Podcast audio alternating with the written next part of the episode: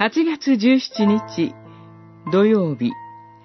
平和を覚えてその6平和を実現する人たち。マタイによる福音書。5章。3節から12節。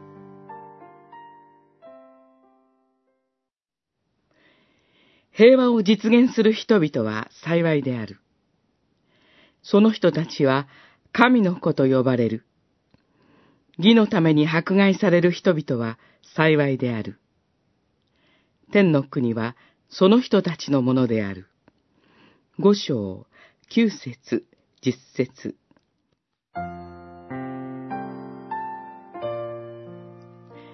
八つの幸いについて、主イエスが語る有名な言葉です。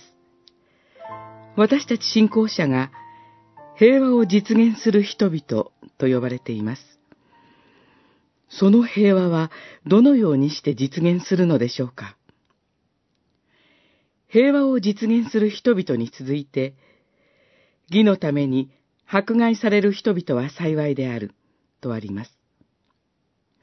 この迫害とは、皆が何の問題もないと思っている場所で、異なった思いを持つために、存在しないかのように扱われてしまうことだと言えます。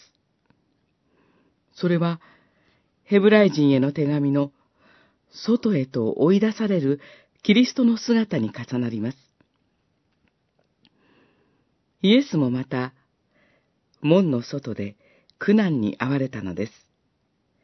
十三章十二節さらに、だから私たちは、イエスが受けられた恥ずかしめを担い、宿営の外に出て、その身元に赴こうではありませんか。十三節と続きます。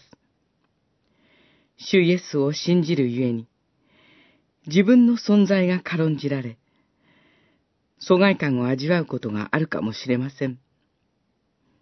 けれども、それは、主が受けられた恥ずかしめを共に担うことに他なりません。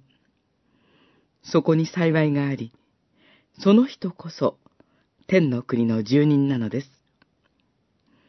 こうして私たちがただ主イエスと共にある時にこそ平和が実現します。